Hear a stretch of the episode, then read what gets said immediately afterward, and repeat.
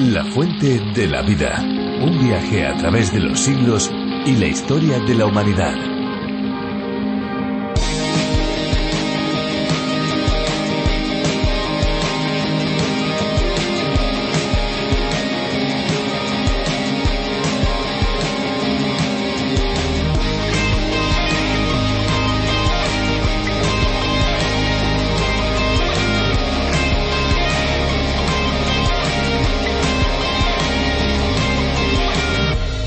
La circulación del agua en los vegetales cumple la función de transportar nutrientes y otras sustancias como el agua y las sales minerales, entre otros. Se realiza de un modo peculiar, diferente al de los animales. El agua circula desde la raíz hacia las hojas por los vasos leñosos. Es absorbida por la raíz a nivel de los pelos radiculares o absorbentes, pasando luego al xilema de la raíz. A través de este, el agua se mueve en el interior del tallo de las plantas siguiendo las diferencias de potencial hídrico. El agua viaja desde las zonas con mayor potencial hídrico hacia las zonas con menores potenciales.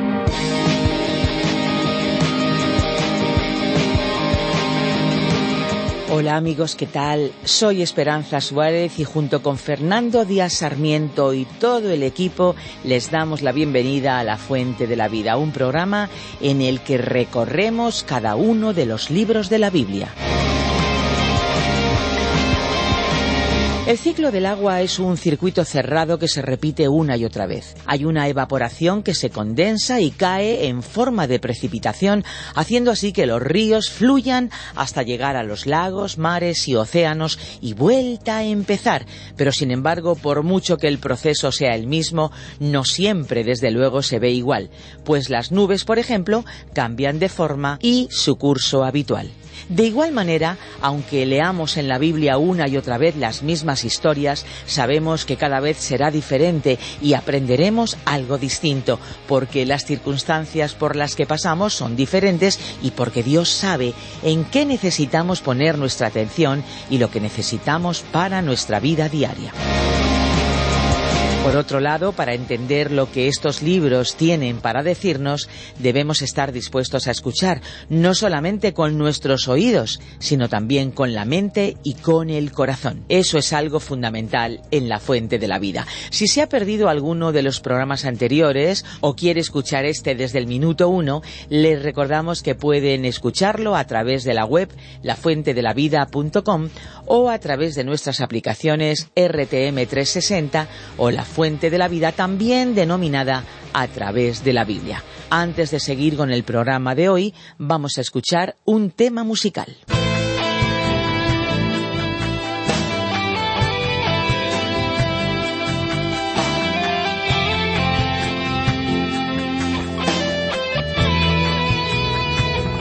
He cerrado ahora mis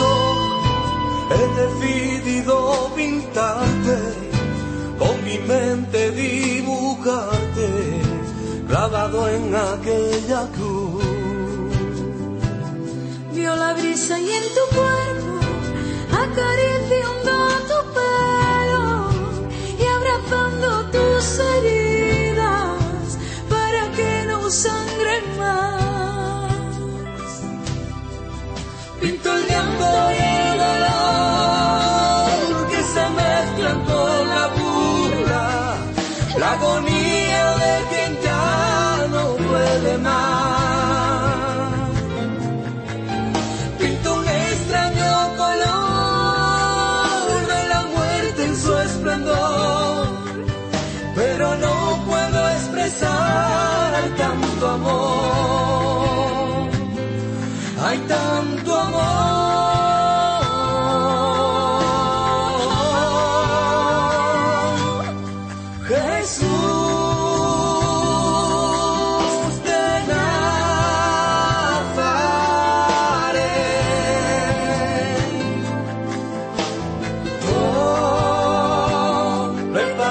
palabras en mi boca que te sepan describir.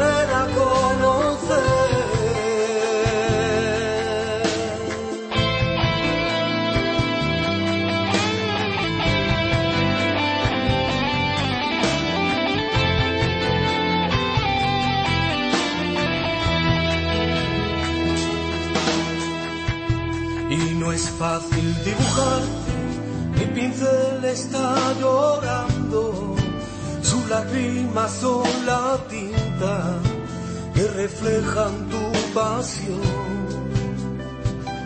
He desnudado mi alma que te mira cara a cara, solo sabe darte gracias y cantarte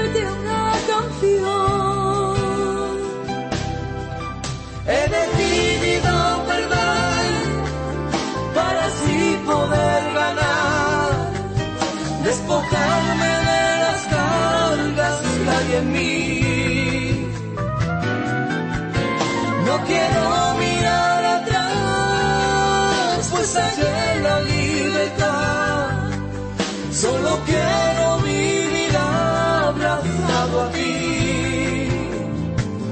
abrazado.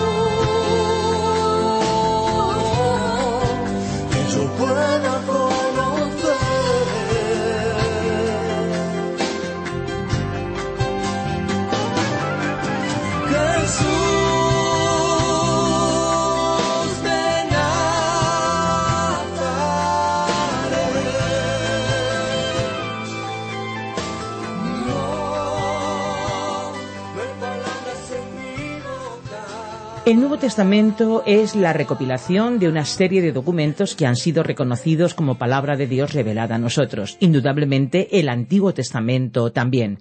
Nos centramos en el Nuevo. El Nuevo Testamento tiene 27 libros que incluyen crónicas históricas y cartas escritas por autores inspirados por el Señor. Buena parte de sus libros son mensajes escritos a los cristianos pertenecientes a iglesias locales de diferentes lugares del mundo conocido hasta entonces. Aún así, su mensaje sigue siendo vigente y actual, muy pertinente y aplicable a nosotros. Pues nos vamos ya acercando a los últimos libros de esta segunda mitad de la Biblia, el Nuevo Testamento, y en esta ocasión empezamos una carta más de la palabra de Dios, la segunda de las escritas por Juan. Vamos a empezar juntos a conocerla, pero antes tomen nota de nuestro número de WhatsApp, 601 20 32 65. 601 20 32 65. Vamos ya a este relato de la Escritura. La fuente de la vida. Segunda epístola de Juan. Introducción. En nuestro viaje a través de la Biblia, volvemos hoy al Nuevo Testamento para comenzar nuestro estudio en la segunda epístola del apóstol Juan. Y al emprender hoy el examen de esta carta, quisiéramos decir algunas palabras de introducción sobre esta segunda epístola de Juan, así como también de la tercera carta que le escribió cuando lleguemos a ella. Queremos compartir con usted algunos de los temas de la introducción que son de suma importancia, especialmente en la hora que nos toca vivir. Estamos seguros de que la primera impresión recibida por el lector es la brevedad de estas dos últimas epístolas. Es un hecho casi sorprendente. Uno podría preguntarse por qué trece versículos en la segunda epístola y catorce versículos en la tercera epístola debieron ser incluidos en las Sagradas Escrituras. Así es que ambas son muy breves, por cierto, y ahora alguien quizás diga, ante semejante brevedad, parece evidente que el apóstol Juan no tenía demasiado que decir. Entonces, ¿no deberíamos descartar, o al menos restar importancia al mensaje que ellas transmiten? En absoluto.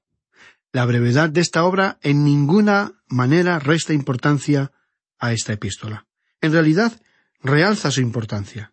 Aunque su extensión sea breve, esta epístola es muy importante y resulta esencial para obtener una perspectiva apropiada de la primera epístola y para evitar un punto de vista equivocado.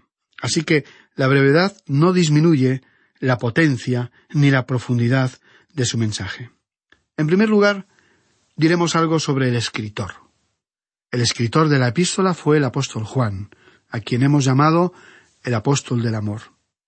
El Señor Jesucristo lo llamó Hijo del Trueno, como podemos leer en Marcos capítulo 3, versículo 17. Creemos que podemos añadir al trueno un poco de relámpagos, porque en sus epístolas él dejó bien en claro que usted debe mostrar amor hacia los hermanos, y si no es así, entonces usted no sería un hijo de Dios. En cuanto a la fecha, podríamos situarla entre los años noventa y cien de nuestra era. Ahora vamos a considerarla como una carta personal. La epístola es como el libro de Filemón, en el sentido en que éste constituye una carta personal. En el caso de la epístola de Juan, fue escrita por Juan y dirigida a la señora elegida. Con frecuencia se ha mencionado la pregunta sobre si la palabra griega electa era un título o si más bien se refería a una señora cristiana llamada electa en la iglesia primitiva. Tenemos que recordar que Juan fue el apóstol que escribió sobre la familia de Dios. El apóstol Pablo escribió a la iglesia de Dios, mientras que el apóstol Pedro escribió sobre el gobierno de Dios. Ahora, el pensar en estos antecedentes, cuando nos acercamos a estas epístolas, escritas por esos tres hombres diferentes, nos ayudará a entender muchas cosas que ellos dijeron. Indiferentemente de si esta carta que estudiamos hoy fue dirigida a un individuo, a una iglesia, Juan estaba considerándola en el contexto de la familia de Dios.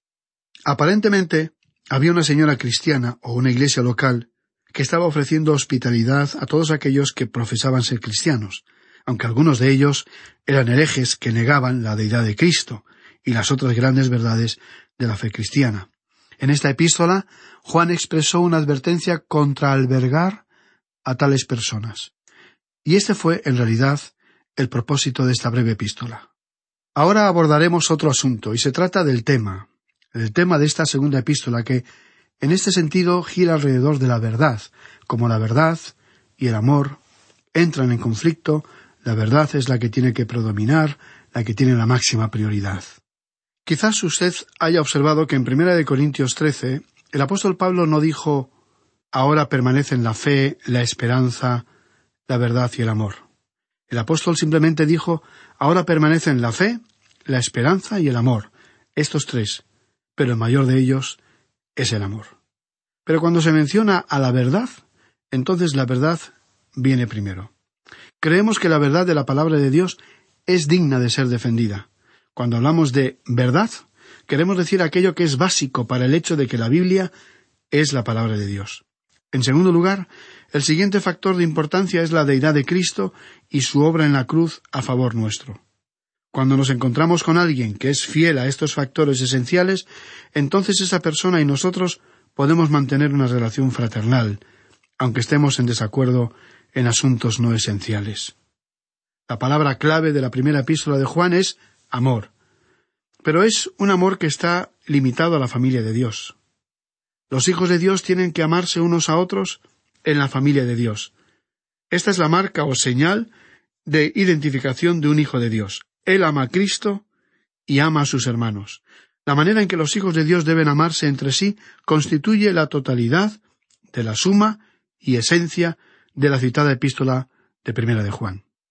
Será de utilidad retroceder a la primera epístola para resaltar otra vez el pensamiento expresado en Primera de Juan capítulo tres versículo diez, donde dice En esto se manifiestan los hijos de Dios y los hijos del diablo. Todo aquel que no hace justicia y que no ama a su hermano no es de Dios. El apóstol Juan presentó intencionadamente esta verdad en su aspecto negativo para no dejar ningún margen a fin de que cualquier individuo que profesara ser cristiano y no estuviera a la altura de su profesión pudiese evadirse de la tajante afirmación del apóstol. Uno no puede evitar el definirse ante esta cuestión fundamental. Si alguien no practica la justicia en su vida, no pertenece a Dios. Esta es la señal exterior de un hijo de Dios. Usted tiene que conocer al Señor Jesús como su Salvador, y la prueba evidente ante los demás es que usted practique la justicia en su vida personal y de relación. Y si usted no ama a su hermano, y nos referimos a su hermano cristiano, porque no creemos en la fraternidad universal de las personas, porque la Biblia no la enseña, entonces usted no es un hijo de Dios. No somos nosotros los que lo afirmamos, sino que fue el apóstol Juan quien hizo esta tajante declaración. Él explicó claramente que uno puede conocer si alguien es un creyente genuino a través de su vida recta, justa y por su amor por otros cristianos. ¿Y qué diremos del pecador perdido que no pertenece a la familia de Dios? ¿Tenemos que amarle? Bueno, en el Evangelio de Juan, capítulo tres y versículo dieciséis, el escritor dijo De tal manera amó Dios al mundo, que ha dado a su Hijo unigénito, para que todo aquel que en él cree no se pierda, sino que tenga vida eterna. Tenemos que amar a la gente hasta el punto de comunicarles el mensaje del Evangelio. Al estudiar el libro de Jonás, vimos que Jonás no amaba a los habitantes de Nínive, pero Dios lo envió a esa ciudad porque Dios los amaba, y dijo Ya que yo les amo, y ellos se han vuelto a mí, Jonás, yo quiero que tú también les ames. Así es que esta es la relación que el Hijo de Dios debe tener con el mundo perdido, amar el mundo, pero en el sentido de llevarles a ellos el Evangelio. Pero uno no puede amar al pecador por su pecado. No se nos pide que hagamos esto. Se nos pide que les amemos lo suficiente como para llevarles el Evangelio. Eso es lo importante. Debemos amarles en ese sentido porque Dios los ama. Y después, cuando ellos se vuelvan a Cristo, entonces también los amaremos. Surge también otra pregunta. ¿Cuál tiene que ser nuestra relación con los falsos maestros, con aquellos que niegan la deidad de Cristo? En esta segunda epístola, Juan nos iba a dejar bien en claro que este es un asunto frente al cual debemos permanecer alertas. En el versículo siete dijo Muchos engañadores han salido por el mundo, que no confiesan que Jesucristo ha venido en cuerpo humano. Quien esto hace es el engañador y el anticristo. ¿Cuál debe ser entonces nuestra relación con ellos? Examinaremos cuidadosamente este tema, que podría ser una parte crucial de esta epístola. Y si no comprendemos este punto correctamente, llegaremos a una interpretación ambigua y confusa, porque hay quienes enfatizan el amor por encima de todas las diferencias doctrinales y teológicas que la misma Biblia establece. Se nos dice que debemos amor a toda la gente, pero hay que reconocer que hay algunos acerca de los cuales las Sagradas Escrituras nos aconsejan no amar y además estar alertas y vigilantes ante su presencia o influencia.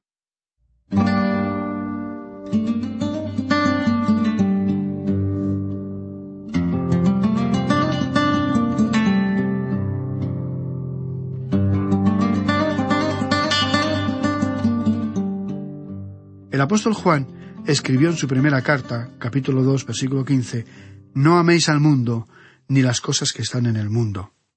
Las cosas que están en el mundo son identificadas con la gente que está en el mundo, y que ha convertido a este mundo en lo que es. Nuestro amor se limita, entonces, a llevarles el Evangelio, a comunicarles la palabra de Dios. El énfasis de Juan en su primera epístola fue el amor, pero la palabra clave en su segunda epístola fue verdad. Ahora, cuando la verdad y el amor están en contraste o entran en conflicto, ¿cuál debería prevalecer? Si obtenemos la respuesta a esta pregunta, entonces dicha respuesta determinará nuestra relación con un profeta falso, con aquel que niega la deidad de Cristo.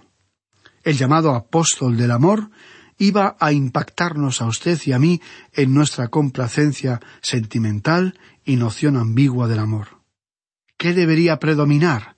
¿La verdad o el amor? Su sorprendente respuesta sería que la verdad ocupa el primer lugar. En Juan 14:6 Cristo dijo, Yo soy el camino y la verdad y la vida. Nadie viene al Padre sino por mí. Usted ha venido al Padre por medio de Jesucristo. No hay otro camino. ¿Por qué?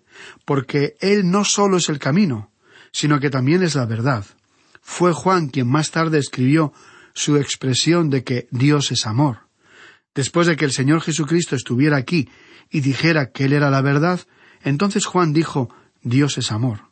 Estimado amigo, el amor puede ser expresado solo dentro de los límites y el contexto de la verdad que la Biblia ha establecido.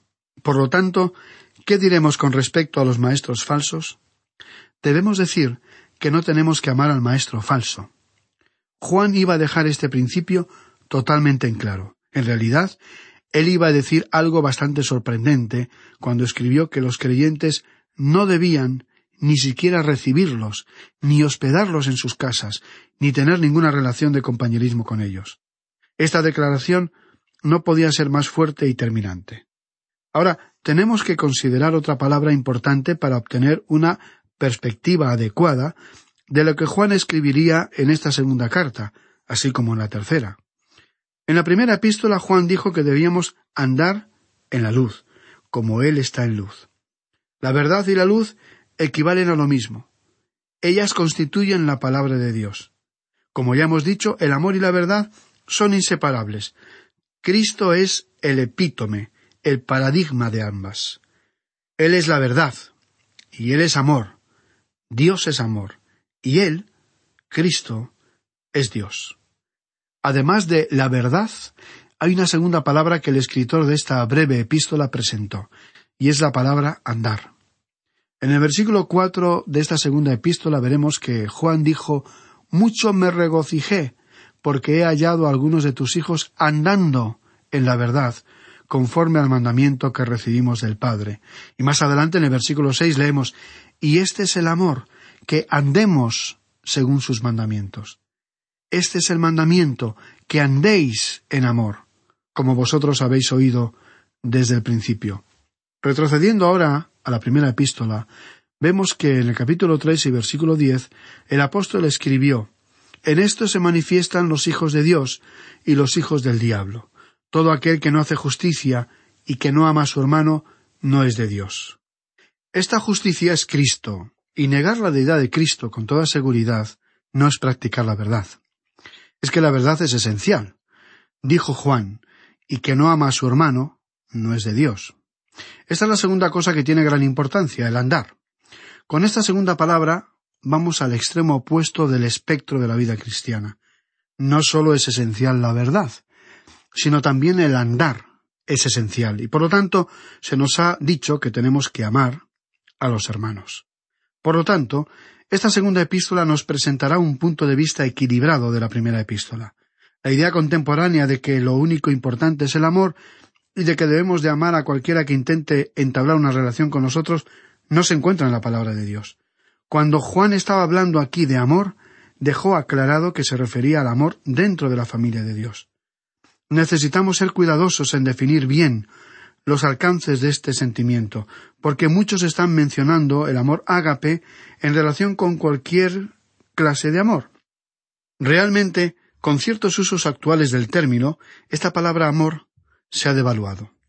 Este amor en la familia de Dios necesita hoy ser expuesto en la Iglesia.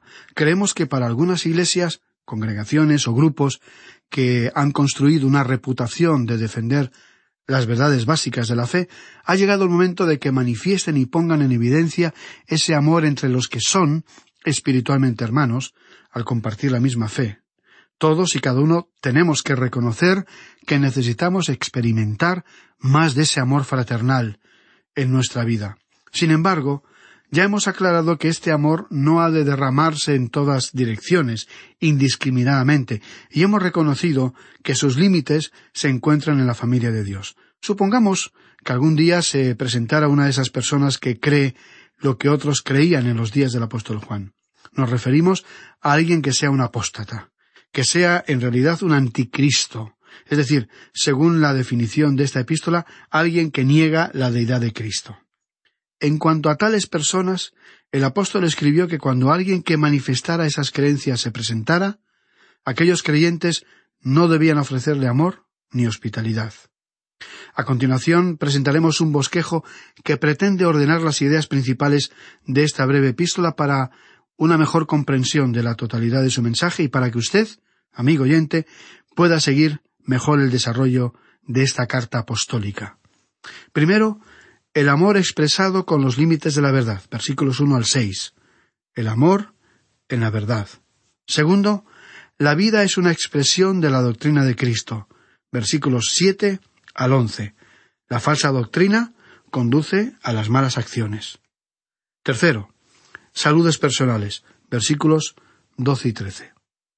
Los maestros falsos no deberán ser recibidos por el cristiano, pero los maestros verdaderos han de ser recibidos con amor y alegría.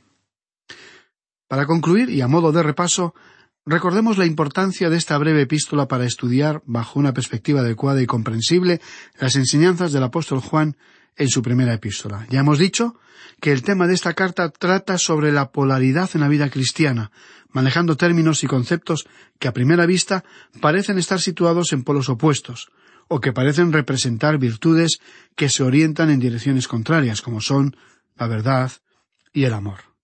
Y en el transcurso de nuestro estudio comprobaremos algo que ya hemos adelantado, de forma resumida, en esta introducción. Y nos referimos a la respuesta a la siguiente pregunta que planteamos en nuestro estudio de hoy. Cuando la verdad y el amor entran en conflicto, ¿Cuál de estas virtudes debe tener la máxima prioridad? Amigo oyente, nuestro tiempo ha llegado a su fin. Le agradecemos la atención prestada a este programa y como esperamos contar con su compañía y participación, le sugerimos repasar aquellos versículos que hemos citado de la primera epístola del apóstol Juan, que estudiamos hace ya un tiempo, y al mismo tiempo le recomendamos que lea por sí mismo los versículos primeros de esta tercera carta de Juan, para familiarizarse con su contenido y para poder aprovechar mejor las enseñanzas de nuestro próximo programa. Finalmente les recordamos que recibimos numerosas cartas de nuestros oyentes, y como deseamos mantener esos contactos y a la vez conocer a otros oyentes, le invitamos a que nos escriba para darnos su parecer sobre estos estudios. Y si tiene alguna duda o preguntas sobre la etapa que estamos recorriendo en nuestro viaje a través de la Biblia, por favor, escríbanos y le contestaremos lo antes posible. Hasta nuestro próximo encuentro, si Dios lo permite.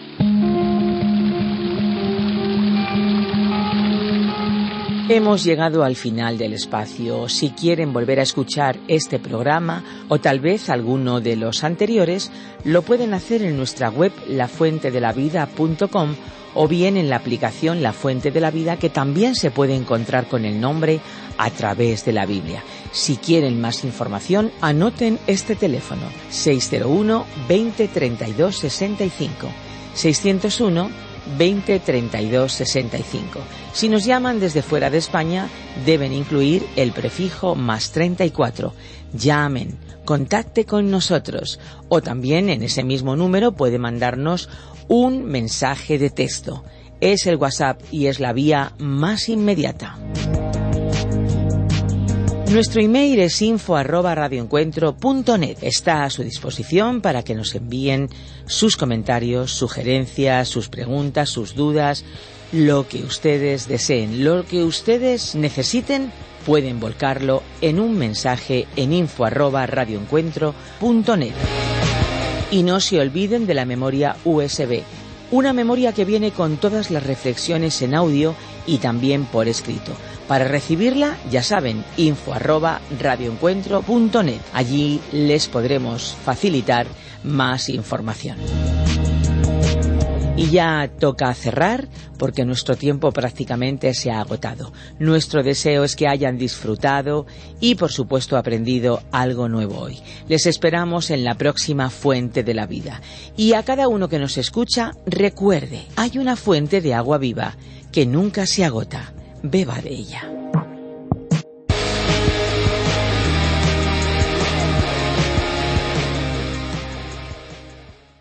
Este ha sido un programa de Radio Transmundial producido por Radio Encuentro, Radio Cadena de Vida.